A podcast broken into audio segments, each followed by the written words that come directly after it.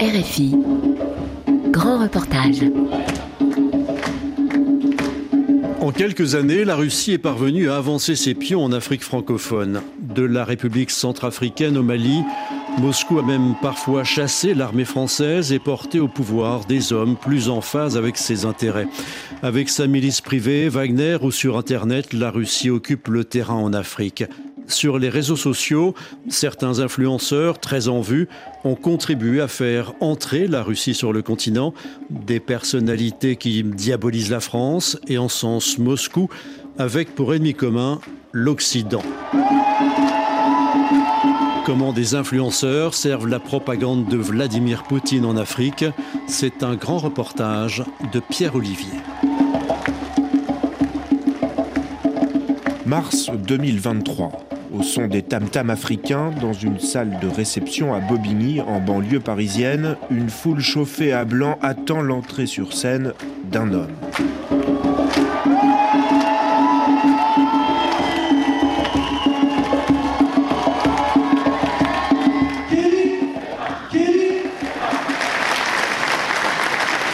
Merci à vous tous. Vêtu d'un costume blanc, Kémy Seba, 41 ans, harangue les quelques centaines de personnes assises face à lui aujourd'hui. Donc je vous demande de vous applaudir fortement aujourd'hui. Mais la véritable audience de ce franco-béninois se trouve sur les réseaux sociaux, Twitter, Instagram, Facebook. Au total, Kémy Seba compte plus d'un million et demi d'abonnés qui lisent, réagissent, mais surtout partagent ses publications. Kémy Seba est ce qu'on appelle un influenceur, dans son viseur la France. Avec un président Emmanuel Macron qui voyage un peu partout en Afrique, donner des leçons, des bons points, des mauvais points, de bonne gouvernance. Ça, c'est la négrophobie version paternaliste. Et tous les intérêts français. Moi, par exemple, quand je voyage, je ne prends plus depuis, même si ça coûte beaucoup plus cher, je ne prends plus Air France. Je ne vais pas prendre Air France alors que je critique la politique néocoloniale de la France. Sur les réseaux, comme lors de son meeting, Kémy Seba et son discours bien rodé ont conquis le cœur d'une nouvelle génération. Aujourd'hui, j'ai 26 ans. À 17 ans, j'ai vu quelques interviews qui m'ont marqué. Jordi Kemali, d'origine camerounaise, étudie la médecine à Reims, dans l'est de la France. J'ai trouvé que c'était quelqu'un qui avait beaucoup de courage, quelqu'un qui osait dire euh, des choses que peu de personnes osent dire, et euh, une source d'inspiration pour, euh, pour, une jeunesse afro-émancipée. Parmi les cibles favorites de l'influenceur, les médias français. Petite pause, on vient de m'apprendre que France 24 et RFI sont dans la salle. Et malgré l'autorisation de tournage accordée par son équipe, vous faire rentrer, vous vous installez. Kémy Seba ne rate pas une occasion de tourner la situation à son avantage. Restez calme, restez calme, restez calme me confirme apparemment que l'information est vérifiée. Est-ce que France 24 et RFI peuvent, vous pouvez lever la main, s'il vous plaît,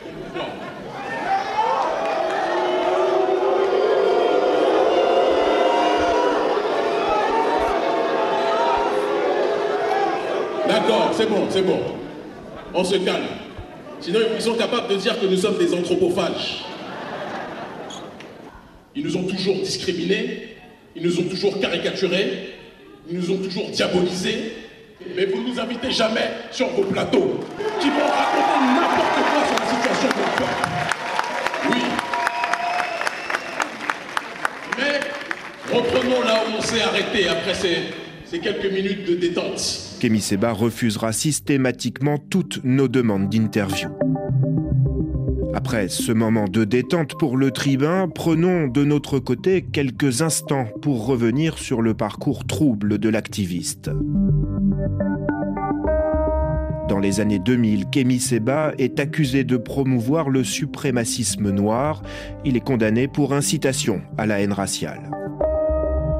Six mois de prison, dont quatre avec sursis et un an d'interdiction de droits civiques. C'est la peine requise par le tribunal correctionnel de Paris à l'encontre de Kémy Seba à la suite d'incidents à caractère antisémite rue des Rosiers à Paris.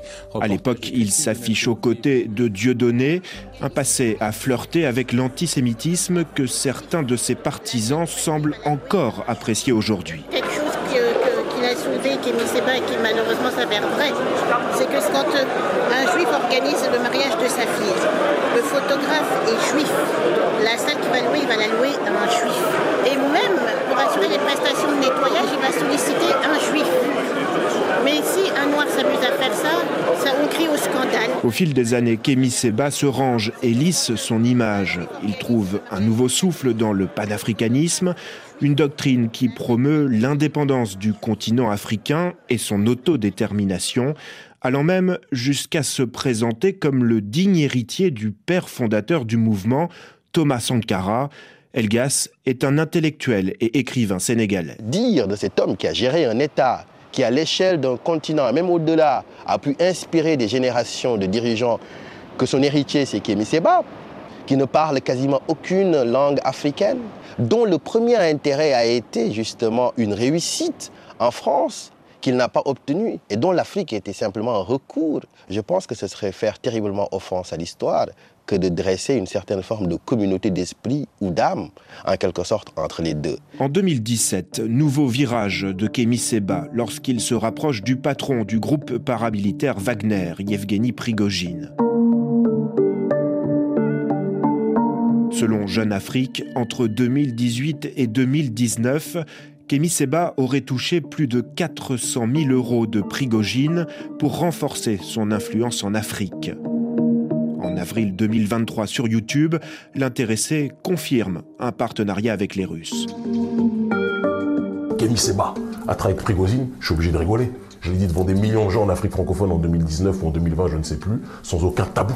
Il, il veut nous soutenir parce qu'ils savent qu'on a les mêmes adversaires. Pousser, faire reculer l'Occident. Si on veut parler avec Wagner, on parle avec Wagner. Si on veut parler avec la Russie, on parle avec la Russie. Il y a quoi? C'est ça la souveraineté au XXIe siècle et il va falloir l'entendre. En Afrique, ces dernières années, au fil des guerres et des coups d'État, des gouvernements pro-russes ont pris le pouvoir.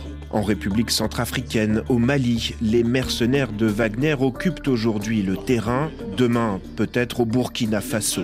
À Bobigny ce jour-là, Kémy Seba assure même y avoir joué un rôle. Vous avez vu qu'au Mali ça a bougé. On y a grandement contribué. Et menace directement les autres alliés de la France, comme le président ivoirien Bientôt, Alassane Ouattara, tu vas comprendre. Ou encore celui du Sénégal. Bientôt Macky. Si tu ne laisses pas Ousmane Sonko tranquille, tu vas comprendre aussi. Je vais dans quelques semaines, dans quelques jours, je vais en Russie ce lien que Moscou a noué avec Kémy Seba, comme avec d'autres influenceurs, n'est pas le fruit du hasard. En Afrique, la stratégie de la conquête russe repose sur deux piliers portés par Yevgeny Prigogine la sécurité, avec la milice armée Wagner. À l'instar de son chef, la compagnie militaire privée emprunte à l'imagerie fasciste. Les Wagner s'appellent entre eux les musiciens et jouent dans un orchestre macabre. Et l'information, ou plutôt la désinformation, c'est là qu'interviennent ces influenceurs. En une dizaine d'années, ils ont réussi à convertir une partie de l'opinion africaine au bien fondé de l'arrivée de Moscou dans le précaré français. En Afrique de l'Ouest, à Dakar, à Bamako, euh, euh, n'importe où, les gens avaient cette image extrêmement péjorative de la Russie comme un pays euh, eh bien, où, lorsqu'on a la peau noire, on risque sa vie. Et en l'espace de quelques années, l'image de la Russie a complètement changé. Kevin Limonier, spécialiste du cyberespace russophone. Les Russes sont venus se fixer sur un certain nombre de malaises de mal-être des sociétés africaines qu'ils ont réussi de manière strictement opportuniste à amplifier parce qu'ils avaient des centrales médiatiques puissantes. Et c'est à partir de ce moment-là qu'on va avoir un certain nombre de personnes qui vont faire le lien des gens comme Kémy Seba, qui vont euh, surfer sur cette image positive que la Russie avait réussi à se construire sur les réseaux sociaux pour y rajouter du récit géopolitique, c'est-à-dire l'idée de dire que la Russie est la dernière grande puissance anticoloniale, héritière de l'Union soviétique et de ce fait, eh bien, l'allié objectif des États africains qui lutteraient contre les, derniers héritages de la colonisation comme Barkhane, etc. etc. c'est ça le récit tel qu'il a été euh, construit. Un récit qui s'appuie sur un sentiment anti-français très prégnant en Afrique de l'Ouest, comme ici, à Bamako, au Mali, en février 2022. À bas la dictature d'Emmanuel Macron. À bas les laquais de Macron. À pas l'impérialisme dans ce contexte, ces influenceurs font rapidement des émules. Thierry Vircoulon est chercheur au Centre Afrique subsaharienne de l'Institut français de relations internationales. La critique de la politique française, mais aussi euh, le panafricanisme, est sorti de la niche de l'élite euh, éduquée pour euh, atteindre l'opinion publique euh, africaine euh, en général. Et ça s'est fait essentiellement par le vecteur des réseaux sociaux. En effet, la jeunesse est de plus en plus connectée. Des jeunes conquis en Afrique, mais aussi dans la diaspora. Abdoulaye est un jeune étudiant en droit à Paris. Adepte de Kémy Seba, il a décidé ce jour-là d'organiser dans son école d'avocat un petit meeting devant quelques amis à la manière de son idole. Pendant plus d'une heure, Abdoulaye va reprendre parfois mot pour mot les grandes théories de Kémy Seba. Nous, on a des présidents qui sont des marionnettes de l'Occident.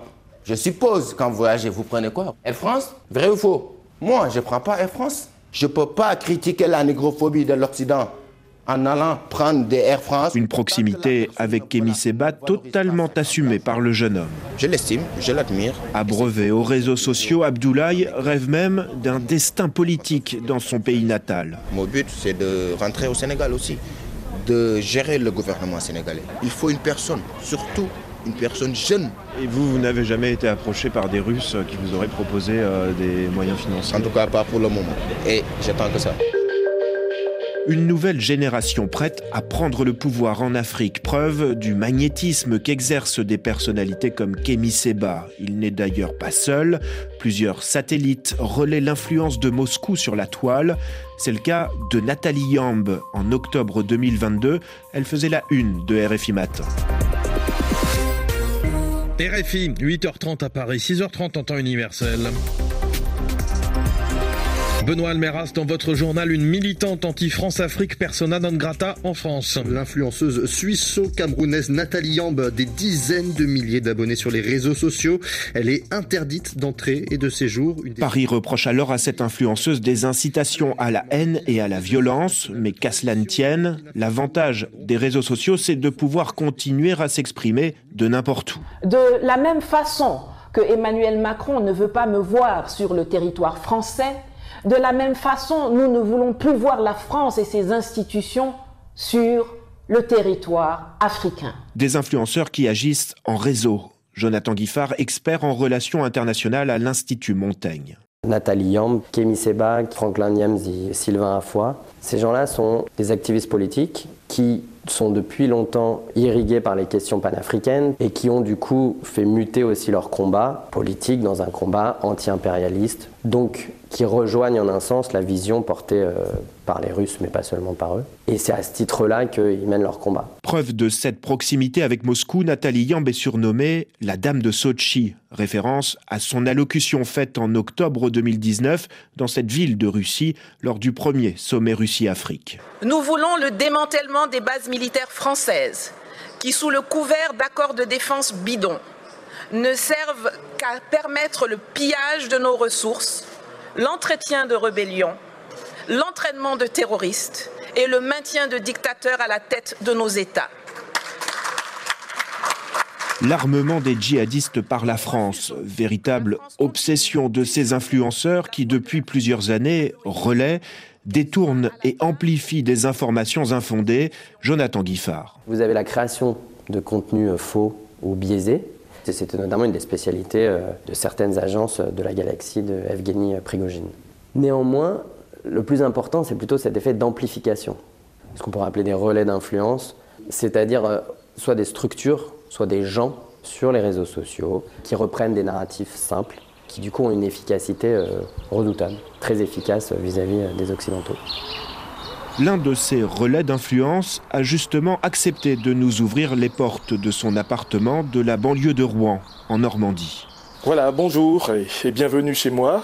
Bienvenue chez le franco-ivoirien Franklin Niamsi, 51 ans. Je suis euh, professeur de philosophie dans la vie euh, professionnelle, mais euh, dans ma vie de citoyen privé, je suis fortement investi dans l'éveil des populations africaines à travers le monde et le continent. Borsalino vissé sur la tête en costume cravate, ce fervent opposant au président ivoirien Alassane Ouattara s'apprête à prendre la parole sur ses réseaux sociaux. 650 000 abonnés. Le thème aujourd'hui. Comment les terroristes euh, se financent-ils en Afrique? Euh, C'est une question fondamentale.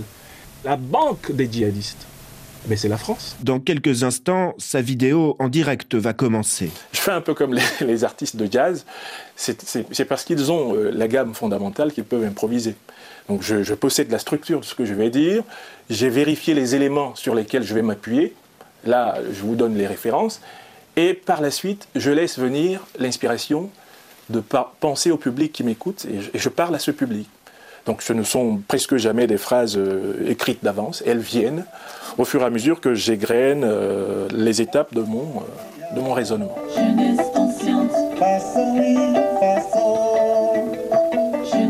Afrique des libertés, je vous salue. Je vous souhaite la bienvenue à cette émission. Je vous invite à la partager massivement. Franklin Niamsi réfute être au service de Moscou. Pourtant, sur V-Contact, le Facebook russe, lors d'une visioconférence datant d'avril 2023, il salue chaleureusement Alexandre Douguin, l'idéologue du Kremlin. Je tiens à saluer le professeur Alexandre Douguin et lui dire toute mon amitié et toute mon admiration. L'Afrique l'aime. Un mois plus tard, le tribunal administratif de Rouen suspend Franklin Niamsi pour ses propos critiques envers la France. À notre micro, le professeur de philosophie s'estime victime de persécution, une façon aussi de se poser en victime de l'Occident et de soutenir le narratif russe. Ça y est, c'est la Gestapo. Le sentiment que j'éprouve en France depuis 2021 est celui que j'ai éprouvé dans mon Afrique natale, dans mon adolescence camerounaise, comme militant estudiantin de gauche. Alors que pour moi, être en France, c'était avoir la paix de l'esprit. Me, dire, on ne peut pas me faire des choses qu'on peut faire dans une dictature africaine ici. Eh bien, c'est devenu possible Pour Elgas, l'intellectuel sénégalais, la France essaye de trouver une parade à cette nouvelle offensive numérique. On ne peut pas dire qu'on est persécuté. Ce qui est nouveau, c'est qu'il y a une guerre informationnelle avec une désinformation industrielle qui est faite par des puissances comme la Russie, qui essaie de recruter euh, justement des leaders d'opinion pour relayer son discours de conquête. Et dans ce contexte-là, oui, les autorités françaises ont tendance parfois à se rédire face à ce qu'ils identifient, par exemple, comme des agents ou des mercenaires de cet ordre-là.